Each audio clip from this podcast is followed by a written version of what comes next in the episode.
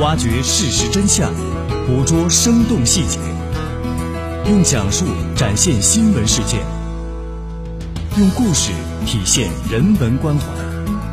中波幺二零六，江苏故事广播，新闻故事。听众朋友好，欢迎各位来收听铁坤所带来的新闻故事。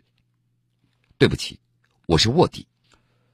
不知大家是否还记得住电影当中周星驰的这个台词？在现实当中，广东江门鹤山市公安局的王云龙干的就是这样的一份工作。他做了整整十一年的缉毒卧底。说起卧底或无间道，一定会想起影视剧中经典的人物与紧张的剧情，刺激扣人心弦。在现实生活中，也有一位真实的警察卧底。平时他游走于吸毒与贩毒人员当中。关键时刻抓毒贩绝不手软，而最令人佩服的是，他竟然是一名卧底警花。铁坤正在讲述。王云荣，女，一九七二年出生，广东江门鹤山公安局龙口派出所教导员。二零零二年至二零一三年期间，担任鹤山市公安局缉毒中队缉毒民警。期间化妆卧底侦查数十次，破获涉毒案件一百四十余宗，控制涉毒人员五百余人，荣立个人三等功四次。动作潇洒，眼神坚定，王云荣这位气场十足的警花，一看就知道他经历过不少的风雨，是一名经验老道的缉毒卧底。王云荣，别人都称他为“荣姐”，而这副面容也足以让圈内的吸毒人员闻风丧胆。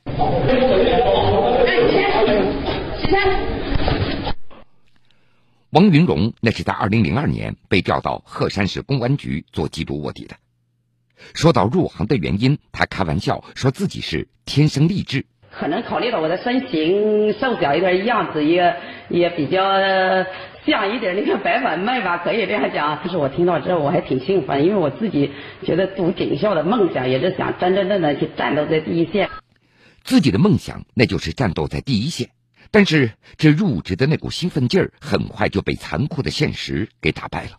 哎，我印象记得前两个月都是白天晚上都睡不着觉的，因为工作不知道怎么开展。你走在大街上，你分不清哪一个是吃粉的啊，或者卖卖卖毒品的。当时在一些老同事的建议之下，在打入毒贩内部之前，王云荣都会做一些吸毒人员接触，来了解吸毒群体的行规，还有黑话等等。吃宵夜吗？猪头肉。对于毒品的这类黑话，王云荣现在张口就来。这句话的意思是：要毒品吗？是冰毒。现在王云荣太熟悉毒贩的这一套了，以至于同事们也开玩笑的会叫他“女毒枭”。除此之外，王云荣还不断的练习变装。这一秒他还身穿警服，而下一秒呢，他就浓妆艳抹变成了无间道。他会把头发披下来，再画上黑眼线，最后涂上紫红的艳丽的唇膏，甚至连一个细微的眼神，他都尽量的做到形似神似。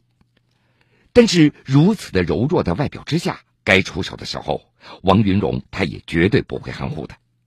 为此，同事们都叫他荣哥，因为在前线接触毒贩，一听到抓捕的命令，王云荣就会把毒贩一把按倒在地，骑在毒贩的身上。比同事们的动作那都要快。十一年来，王云荣他总共执行了多少次卧底的任务，他已经记不得了。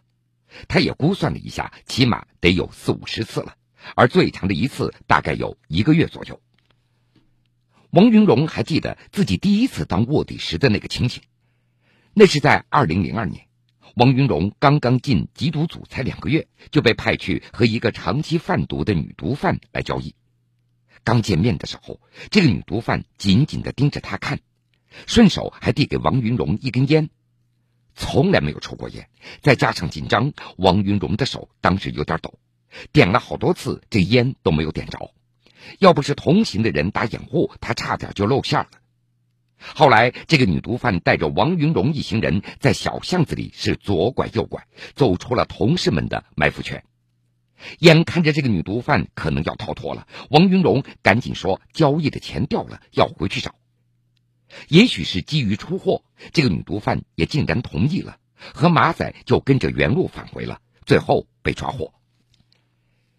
除了这第一次当卧底时的情景之外，最惊心动魄的一次抓捕，王云荣也是记忆犹新。那是有一次抓一个毒贩，毒贩逃跑了，后来知道这个毒贩在一个村子里，如果是男同志去，很容易打草惊蛇，所以王云荣就到了最靠近毒贩出入的地方，在等他。一看这个人出来了，王云荣直接就冲了上去，拦腰抱住毒贩就往下摔，一下子两人都摔倒了。一瞬间，王云荣看到那个毒贩的手伸到了腰那一边，肯定是拿刀。当时王云荣拼命的按着毒贩的手，同志冲过来把毒贩锁住以后，掀开他的衣服，这弹簧刀已经出鞘了。现在回头想想，那真的非常的危险。如果同事晚来一步的话，王云荣作为一个女的，一旦按不住，那后果真的是不敢想象了。做卧底这么多年，可以说危险时刻就在身边，受伤那更是家常便饭。抓捕的时候，因为经常要和毒贩进行搏斗，毒贩一般那都带有武器。像咱们前面所说的抓的那个人，虽然弹簧刀没有扎到王云荣的身上，但是他的全身不少地方也弄出了鲜血。这些年，王云荣的衣服鞋子也不知道弄坏了多少。在卧底的过程中，也有不少地方让王云荣感动过。曾经有一对贵州籍的夫妻毒贩，和王云荣交易的时候，他们还带着一个两岁的孩子。在抓捕的时候，王云荣怕他们拿着孩子当人质，所以就把孩子先抢过去，抱在自己的怀中。孩子在他的怀里一直在哭。最后，这夫妻两个被判了十几年，孩子也相当于成为了孤儿。王云荣他也是做母亲的，想想那个孩子的模样，他的心里就非常的疼痛。做卧底十几年了，王云荣他很少感觉到害怕，唯独有一次。当时他乔装成一个女毒枭，和毒贩按照约定的时间进行交易。哪知道狡猾的毒贩以取货为理由，只留下了一名同伙和王云荣在包房中足足僵持了七个多小时。因为毒贩要王云荣吸食一下毒品，当时他的脑子也是一片空白。一定要试试这货亮不亮？我我那脑子里也是一下子空白的了，因为始终毒品，虽然干了这么多年毒品，我真的没有真真正正的是去吸食啊。但是他说不行，他说你如果是不试的话，你怎么让我信得过你呢？所以后来我就拿个指甲，拿个小拇指抠了一点点，我就往舌头上就试了一点，试了一点的呢，结果当时真的整个舌头都麻木的了。其实王云荣他还是非常害怕被逼吸毒。说有一次，好几个大汉就在他旁边，桌上摆着针筒，说一定要扎一针。还有一次，王云荣他一个人去了交易的小旅馆，本来以为是毒贩一个人，结果进入房间才发现是三男一女。贩毒团伙的老大一定要王云荣和他们一起吸几口海洛因，因为这个旅馆的房间是封闭的，出什么事儿，外面的同事也是看不到的。王云荣那个时候脑子里转得飞快，怎么办呢？他考虑了一下，就说：“我可以吸几口。我今天就是想过来买一点好东西。”但是后来，王云荣并没有吸。他一边说，一边装着不小心把装钱的包掉在了地上，让钱洒了出来，趁机提出要看看对方的货。对方看到钱，也对王云荣放松了警惕，也没有再逼着他吸了。看到毒品以后，王云荣也装作非常惊喜的样子，说：“这个货很好，全部要了。”又说自己钱没有带够，打电话让老公准备钱。而这个时候，埋伏在外的同事们冲进来，把这伙人全部抓获。作为一名卧底，王云荣他也会有纠结和焦虑。他纠结的还是这个工作的危险性，他的心中也总会担心。而焦虑的是，很多时候案子不好做，陷入僵局，心里就怕这个案件不成功，抓不到嫌疑人。这心理压力特别大的时候，他就会整夜整夜睡不着觉，有时睡着了，这做梦还能够梦到和毒贩在周旋。我们在一些影视作品当中也看到，卧底的主人公有时候也会分不清自己到底是警察还是罪犯。而王云荣有的时候也会有一点点这样的感觉。用他自己的话说，自己接触的人非常杂，有许多灰色人员，和他们的时间久了，有时候也没觉得自己就是警察。这主要是为了能够融入其中。其实，在内心深处，他始终记得自己是一个警察。做了十一年的卧底，王云荣的身份也难免会被一些毒贩所发现。这么多年，他受到的威胁太多了，还有人扬言要花五十万找人砍死王云荣。那是在二零一三年七月份，王云荣生病住院了，躺在病床上，他接到一个电话，那是一个吸毒人员打过来的。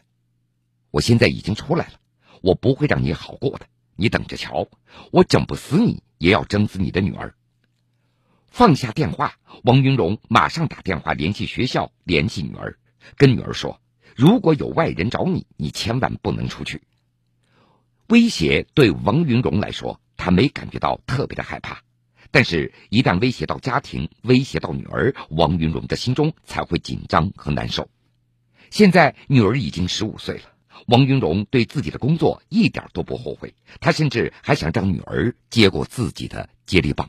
我其实我直到今天还是就是很坚定的说一句，我说不后悔，因为这自己本身我都说从小的一种呃信仰，也是真的是一个正能量的呢。我也希望他以后能可以的话的呢，我希望你，我说你希望你步妈妈的后尘的，可以这样讲啊。卧底十一年，这个工作给王云荣带来最大的成就感，那就是所有的害怕。最终还是会被抓到犯罪分子的那种喜悦所冲散掉。还有，王云荣现在和一些吸毒人员的家里人也有联系，这些家属也非常尊重他，没有人因为王云荣抓了他们的亲人而怨恨他。这对王云荣来说是一种肯定，也表明他做这个工作实际上在挽救了一个个的家庭，这就是他最有成就感的地方。回首自己的缉毒经历，王云荣给出这样的自我评价：这些年，我尽自己所能做了一些事情，我对得起头上的警徽。斗蛐蛐儿本是一项古老的娱乐活动，但是这种方式也成为不法分子的敛财工具。近日，北京警方在北京丰台东铁营横七条查获一个斗蛐蛐儿的赌博窝点，赌博现场共有几十人，警方缴获了蛐蛐二十余只，赌资三万余元。目前，两名嫌疑人已被丰台警方依法刑事拘留，其余参赌人员被依法行政拘留。铁坤正在讲述。家住在北京丰台东铁营某小区的王大爷，他习惯在晚饭之后出去遛弯儿。说有一天，一个棋牌室的不寻常引起了老人的警觉。这王大爷每次走过小区附近一家棋牌室的时候，总是能够看到很多人是进进出出。并且还能够隐隐约约听到里面有虫子的叫声，这到底怎么回事呢？王大爷为了不能够打草惊蛇，他一边继续观察里面的情况，一边将这个消息告知了当地十六元派出所的民警。在接到举报以后，北京市公安局治安总队以及丰台分局成立了专案组。经过半个多月的暗访调查和走访蹲守，逐步摸清了这个团伙的人员结构和组织构成。原来，这个棋牌室白天是正常营业，而到了每天晚上八点钟左右，就经常有大量的社会人员进出这里。而这些人无一例外，手上都会提着一个就像摄影包的黑色的布箱子。后来，侦查人员发现。在这个布箱子里面放着两到三个装有蛐蛐的瓷罐子，一般很难被别人所察觉到。棋牌室的老板是白某，实际上他就是涉赌斗蛐蛐的团伙的首犯。他以棋牌室为掩护来寻找参赌人员，并且于每天晚上八点钟在棋牌室组织赌局。而白某的父亲呢，负责打扫卫生和端茶递水，他的母亲呢，就坐在院门前望风。六十平方米的蛐蛐房里，一晚上多则会聚集五六十人，少的时候也会有三十来人。根据民警的介绍，这个蛐蛐房位于横七条的一个出租大院里。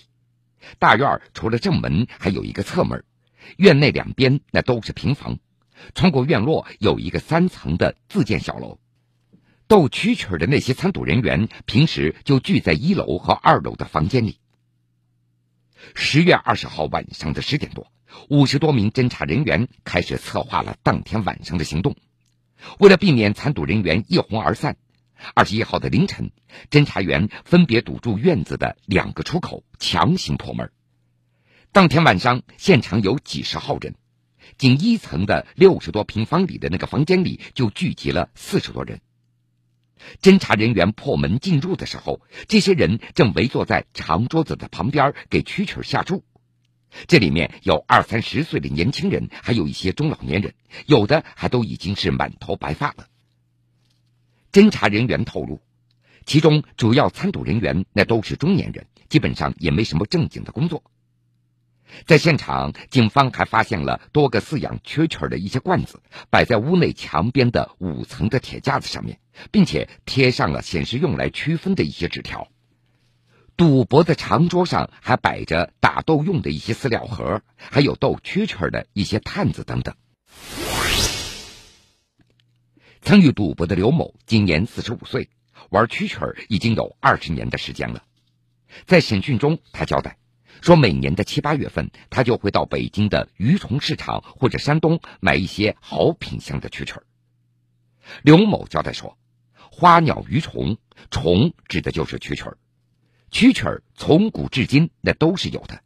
斗蛐蛐儿也是老北京特有的一种习俗。说自己是北京土生土长的人，打小就喜欢玩这个。养蛐蛐儿其实花费是很高的，按照刘某的话说。蛐蛐儿都非常的昂贵，动辄就几百上千、上万的一只也都有的。说有一次，他的一个朋友就买了一只两万的。买下蛐蛐儿以后，他们都会想尽一切办法来照顾这些蛐蛐儿。平时不仅要用特制的工具给蛐蛐洗澡按摩，还会给他找女朋友来交配。根据一些参赌人员的介绍，蛐蛐在交配之后会提高兴奋程度，力气大增。更有精力去打斗。虽然蛐蛐只有百天的存活时间，但是从重金购买到平时的饲养，参赌人员一年可能会花费三四万元。为了不让自己的钱打水漂，所以这些人就开始参与斗蛐蛐的赌博了。按照刘某的话说，花了这么多钱，如果不加强一点赌博刺激的话，就显示不出这个蛐蛐的厉害程度了。另外，刘某还透露。说北京以前还有不斗钱只斗蛐蛐的和平局，现在逐渐的萎缩，只能够形成这种小规模的自己约斗的格局了。说这个圈子很小，就跟老熟人一样，到斗的季节的时候就开始互相较真，你不服我，我也不服你，那怎么办呢？那就用钱来说话吧。从夜里八点到凌晨两点钟左右。在蛐蛐房里，一晚上可以进行四十多场斗蛐蛐的比赛，最快的一场可能在两秒钟就可以决出胜负了。开赌之前，为了显示所谓的公正，局头白某他会用电子秤对参赛的那些蛐蛐来称重量，将体重相同的两只放在一起进行比赛。客人可以使用自己所带的蛐蛐也可以向白某借用一些蛐蛐开战之前，那是下注的时间。你可以对其中的一只蛐蛐下注，最低为一百元，上不封顶。两边下注的钱数均等以后，比赛开始了。两只蛐蛐开始厮杀了。参赌人员会用探子探蛐蛐开牙，两只就开始掐了。到其中一只不开牙跑了，就算输了。一场斗蛐蛐的时间规定是在十分钟以内，但基本上只有几分钟甚至几秒钟的时间就能够分出胜负了。比赛结束以后，输的一方把钱给赌局的组织者白某，他按照百分之五的比例把自己的水钱给抽走，然后剩下来的给赢的那边分钱。一些参赌人员还透露，如果赶上运气不好的话，这一晚上能够输上万元。这输了的蛐蛐儿以后也再没有斗志了，基本上也只能够扔掉了，最终只能够是输了钱又没了蛐蛐儿。警方表示，每年秋冬季都会有不法人员借助蛐蛐儿来赌博，但是斗蛐蛐儿非常小众，有这么多人参赌也是近年来打击行动当中比较少见的。等待这些参赌人员的，那将是法律的严判。新闻故事，铁坤讲述。铁坤讲述。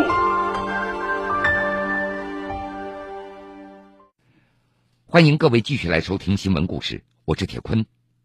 下面我们再来关注另外一起影响较大的案件。那是在今年三月份，南京鼓楼警方破获了一起以德州扑克为赌博工具的赌博案。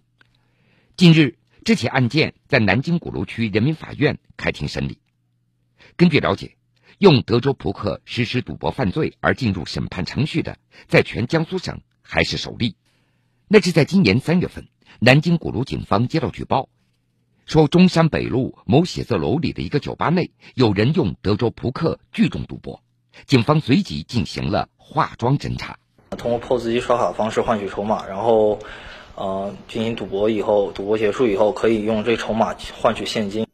这个赌场的一层那是接待普通客人的，另外一层只接待贵宾。参赌的大都是南京本地的生意人。鼓楼区检察院检察官蒋佑，然后三楼可能下注呃那个买筹码，一次就是一千一千一千的买。然后四楼可能是几千这样的买，进这个赌场的时候都是要在门口有一些这个程序，让先敲门，然后这个赌场里面的人啊来确认了是熟客啊熟面孔，才放他们进去。三月三十号晚上十点钟，五十多名警力对这家酒吧进行了突袭，民警现场查获大量赌具，缴获赌资十四万多元，台面筹码十三万多元。POS 机六台以及监控机等这样的设备，抓获涉赌人员三十二人，其中六人因为涉嫌开设赌场罪被诉至法院。检察官蒋佑就是提供一个场地，呃，这个一一些这个赌具，然后提嗯进行一些这个赌场规则的规定，然后从这个客人来赌博的啊，就是提供这样的地方，让客人来进行赌博的活动。那么，在赌资当中抽头盈利，这就是一个开设赌场的行为。公诉机关指控，二零一四年十二月到今年三月，被告人许明星、居某夫妇两个在其经营的酒吧以及办公室内招揽赌客，以德州扑克的方式进行赌博活动，从中直接以抽头和小费分成的方式来渔利。期间，许明星雇佣被告人薛超、倪伟两人作为营销经理。通过建微信群、发小广告的方式招揽、维护一些赌客，与他们按照比例来进行分成。同时，许明星还雇佣了被告人张某、李某等人从事发牌、抽头、收取小费的服务，并且与他们也按比例分成小费。公诉机关认为，六名被告人共同故意开设赌场，系共同犯罪。其中，许明星、鞠某是主犯，建议判处三年以上十年以下有期徒刑；另外四名被告人是从犯，建议判处三年以下有期徒刑。好了，各位，非常感谢您收听了这个时间段铁坤所带来的新闻故事。春风杨柳万千条，六艺神州尽舜尧。这是富强之愿，民为贵，社稷次之，君为轻。这是民本思想，也是民主之源。千里送鹅毛，礼轻情意重。这是文明之举。老吾老以及人之老，幼吾幼以及人之幼。这是。和谐之美，富强、民主、文明、和谐，国家精神一脉相承。江苏广播倡导，弘扬经典文化，践行社会主义核心价值观。